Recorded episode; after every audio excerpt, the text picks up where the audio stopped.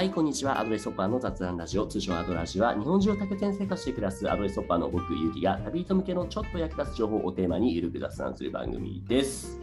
えー、っとですね、今日のゲストにお呼びするのがね、普段僕ね、そう、ご存知の方いるかなと思うんですけども、海外のえーと、外国人向けに日本語を教えている、オンラインで教えているってお仕事をしているんですね。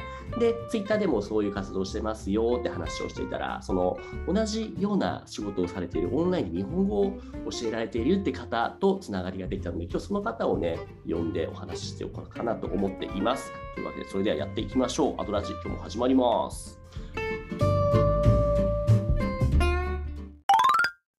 はいと。いうわけで、じゃあ早速お呼びしましょう。今日のゲストの愛さんです。愛さん、ミート会長とカメラオン、よろしくお願いします。はい、愛です。今日はよろしくお願いします。よろしくお願いします。はじめましてでいいんですよね。そうですね。実際顔を見て話すのは初めましてですね。ツイッターの方ではたまにやりとりあったかなみたいな感じではあるものの。はい。はい、愛さんって今日は呼んでお話進めて大丈夫ですか？はい、お願いします、ゆうきさん。はい、よろしくお願いします。はい、ね、序盤にちょっと話しましたけれども、愛さんも日本語の先生をされているんですか？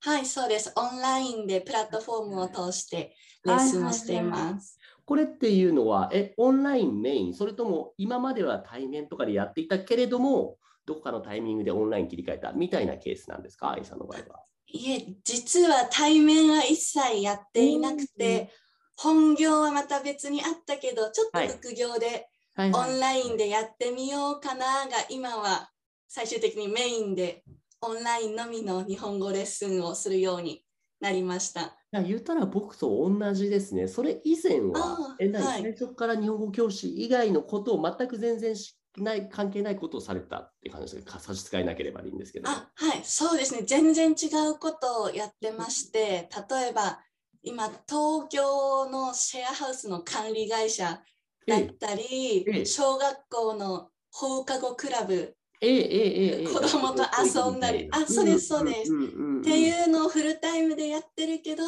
ちょっとせっかく日本語教師の勉強してたから、もったいないから副業で始めてみようかなってやってみたらもうそっちにはまっちゃって、今はそれ一本のフリーランスでやってます。はいはい、はい、教育関連っていう意味では、じゃあずれてはいない、最初からそのなんだろう、教育、日本語教育の分野で、そうそう大学であったり、資格の勉強であったりをされてきたってことですか？あそうですね、養成講座の420時間の受けただけなんですけど、はいはいはい、はい、それだけやってました。その420時間で他の方からもね、前話を聞いたことがあったんですけども、どどういうものなんですか、はい、あれっていうのは具体的には日本語成講座。そうですね、教師養成講座の。具体的には教える。んですね。はいはい、どうぞ。そうですね、多分内容的には他の学校とかも同じだとは思うんですけど、日本語の歴史、どうやって言葉ができたかとか、他の言語と比べてどう違うかっていうことを勉強したり、もちろん文法の教え方、教育面の勉強もあったり、あとは日本語の発音の時の下の位置がどう違うかとか、もうすごい広い範囲にわたっていろんな勉強をしてましたね。短くて半年くらいで終了できるんですけど。なるほど。え、これをじゃあ、えっ、と、半年ぐらいで愛さんの場合も、オンラインとかで通われた？それとも。あ、その時はもう5年くらい前、コロナの前だったんで、もう学校に通ってですね。で、私は1年半くらいちょっとかかったんですけど。うんうんうん。で、お卒業したらそれで仕事先も斡旋してくれるみたいな感じなのか、あるいはあくまで資格は資格なので、そこから先は個人の自由だよみたいな感じなんですか？あ一応求人情報とかもらえるんですけどそこでどう動くかはもう自分次第ですね、だから学校が斡旋するっていうよりはもう自分で履歴書提出送って面接にこぎつけてで海外で働く人ボランティアの人いろんな働き方してる人がいました。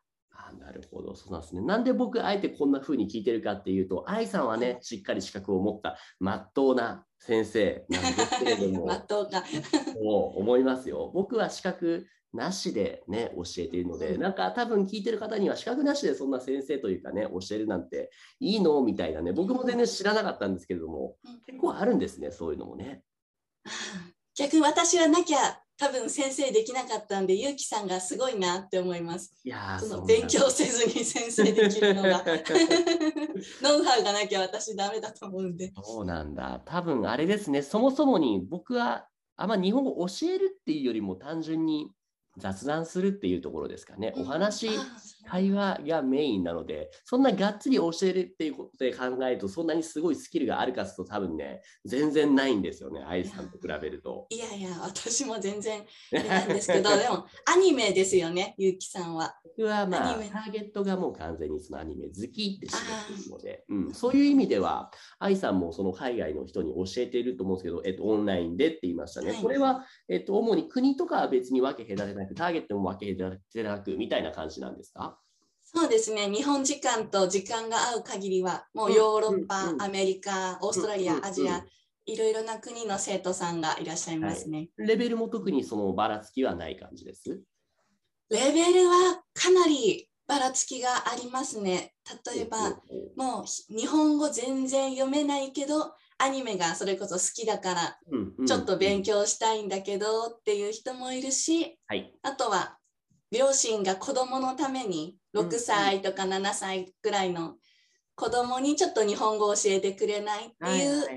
生徒さんもいれば、もうハーフだったり、日本に住んでたことがある、もうほぼネイティブなるほど、ね。レベルの日本語の人もいたりで、もうその人によってレベルが全然違いますね。ね、教えるレベルがバラバラだと、なんだろうな、みんな初心者とかだったらもう大体教える内容も同じでいいと思うんですけれども、うん、いろんなレベルの方を教えてるわけじゃないですか、愛さんも。はい。どっちの方が大変だなって思います？あの、すでに結構喋れる人を教えるのと、上級者を教えるのと、初級者を教えるので言うと。ああ、どうですかね。私の生徒さんは結構初級も日本語読めない人が多くて、そのレッスンに慣れたんで、最近はその日本語全然わかんない人に教えるのが楽しいあですね。どっちも楽しいんですけど、どっちか選ぶんだったら。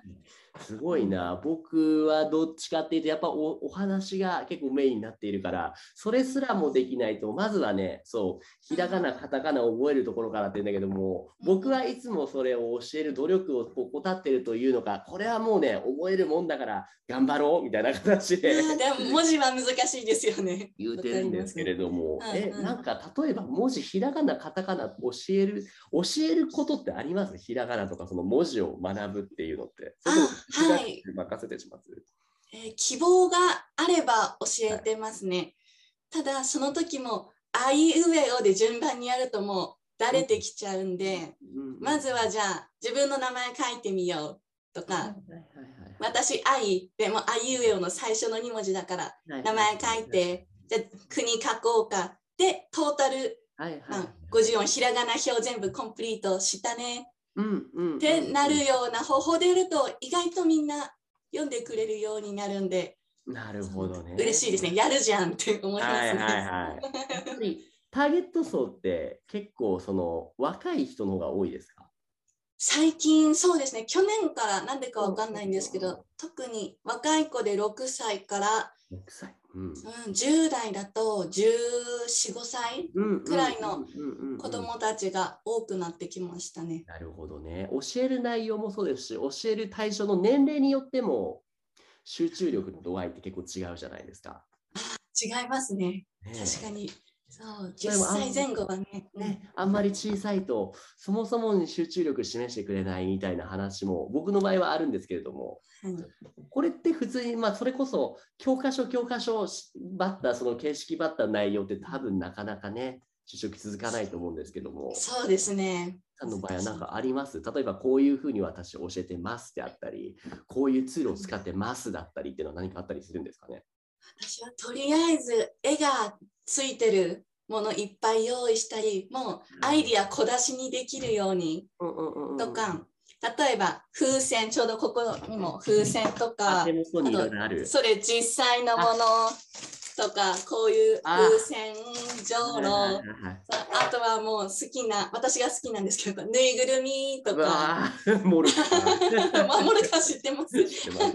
大好きなんですっていうのを小出ししては飽きそうって思ったらちょっとリフレッシュしよう。はい頭ここマッサージとか手グーパーとかやってちょっと立ってダンスとかもうドラえもんのポケットみたいに保育園の先生ですね。あ本当もうそのレベル ですね。知識がないからちょっと必死なんですけどいやいやいやいや、絶対そっちの方がちっちゃい子相手だといいですよね。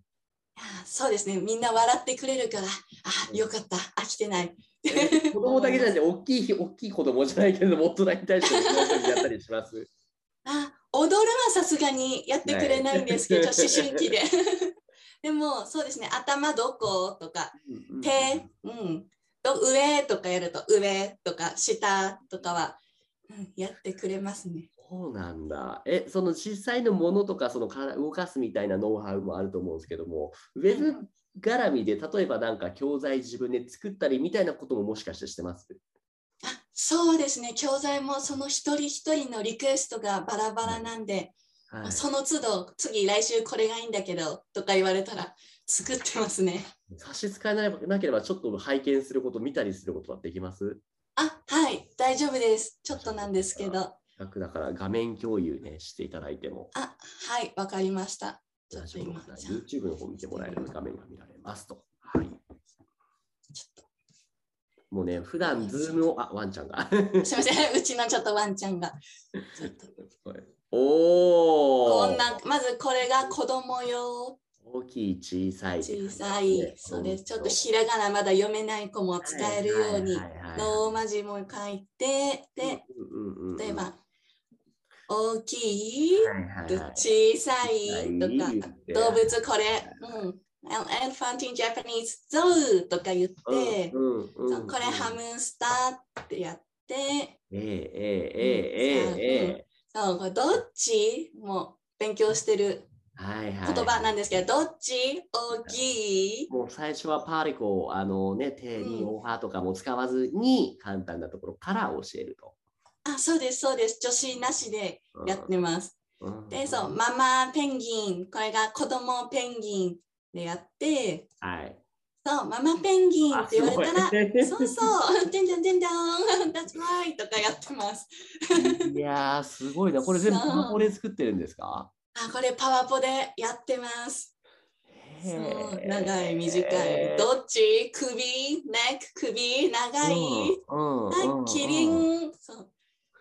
はい、キリン、すごいってやったり。はいはいはい はい。うんすごいな、もうイラスト屋とか使いまくりでしょう、そしたら。いやーもうイラストや様々ですね。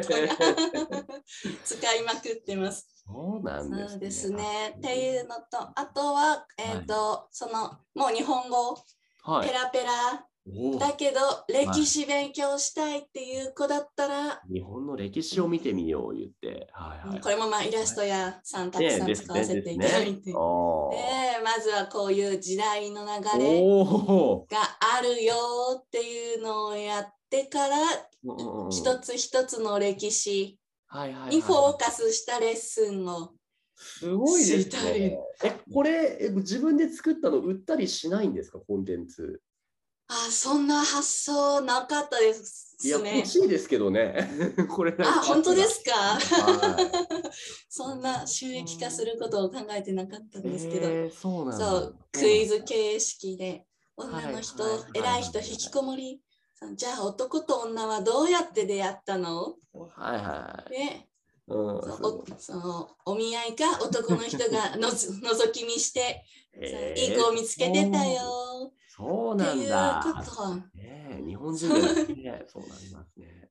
そうですね。っていう感じだったりあとはえっ、とうんもう日本語全部知ってるんだけどはいちょっともっと変わったこと勉強したいって言われることもはいはいはい。あるんですけどそしたらもう 装飾系肉食系とか塩顔醤油顔。いや、すごいすごい。えー、こういうコンテンツを、え、も今どれぐらい作りました？何ページというか、どうなんていう、どうやって書けばいいのかなえー、どうなんですかね。これをもう4年以上やってるんで、はいはいはい、はい、どんくらいだろう、1、2、1人の人に対して20、うん、20えでも500ワークシートくらいやるかもしれないす。ごいですね。だってこれ繰り返し使えますもんね、生徒さん。あ、そうです、そうです。需要が他の人にもあったら、これまたちょっと使い回ししてます、ね、作れるじゃないですか、これもう。いや、本当ですか？ちょっと抜けが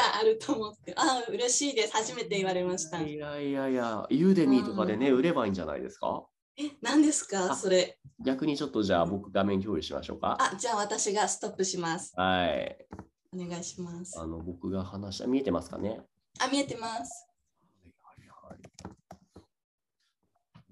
ユーデミーっていうのはそのオンラインであのなんだろう、オンラインコースをその売るようなそのサイトなんですけど、例えばこれで JLPT とかで探すと、はい、N5、JLPT N5 突破用の、えー、っとスライドだったりとか、主にはその動画のコンテンツが多いんですけれども、無料の、無料、無料じゃない、無料じゃないですね、その有料のこの突破用のなんか何十時間分の動画が入ったコンテンツ、これをいくらいくらで買うよみたいな感じで売ってる。へえ、そんなんあるんですね。そうそう、こういうところに結局コンテンツアップロードというか、その売って、で、手数料を察した上で自分のね、その、うんうん、あ収益になるんですね。というものなんですけれども、結局僕らのやってるレッスンっていうのは、普段もう、はい、時間を費やして得るものじゃないですか、お金を。うんうんうん、そうですね。そういうものってそのコンテンツ形式の収益化だから、僕もいつかはこういうのやりたいって思いつつも、ついつい面倒くさがって、その教材とか動画とかもね、その先延ばしになるけども、愛さんはもうすでに作ってるじゃないですか。ああ、そうか、それを画面共有して動画化して、でうん、投稿、投稿っていうか、それを登録すれば。ですね、ですね。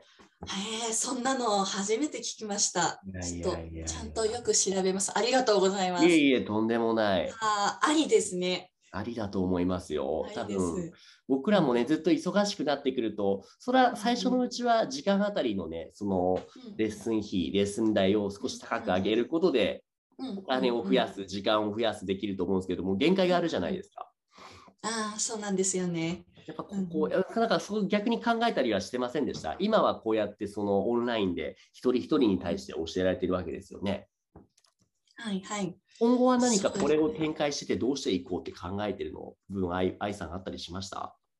ああ、それがオンラインでは正直今のままでいいかなっていうのがあっででちょうど先月までちょっとオンラインの日本語レッスンとまた別の研修をちょっと受けてたんですね。何を受けられてたんですか？それが、なんだっけ、えっと、えっと、文化庁の子供のための日本語教育研修。はい、あ、そういうのがあるんですね。そういうのがあそうなんです。子供のための日本語教育研修と。えあそうですそうです。それを受けて地域の子どものためにも何かしたいなって思い始めてるんですけど、はい、うん、それがやっぱり調べてもボランティアが多いので、はいはいはいはい、なんかもう少し知識をつけて、一つの法人として、ちょっと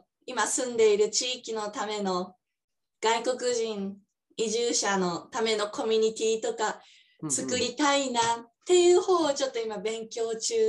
なるほど。地域でいうと、その今住まわれている、こっちに住んでいるその外国人の方が周りに結構い,、まあ、いないことはないですよね、きっと探せばね、いるんでしょうね。あそうですね、まあ、少なくはない、多くもないけど、はい、そうそれでもその日本語ができないから学校での授業がちょっと不自由だとか十分に理解できてないっていう子供が、まあ、いるだろうなとか思ったのでちょっとそっちにも力を入れていきたいなと。はいはいはい。もうじゃあもう学校を作るっていうことになるんですかね。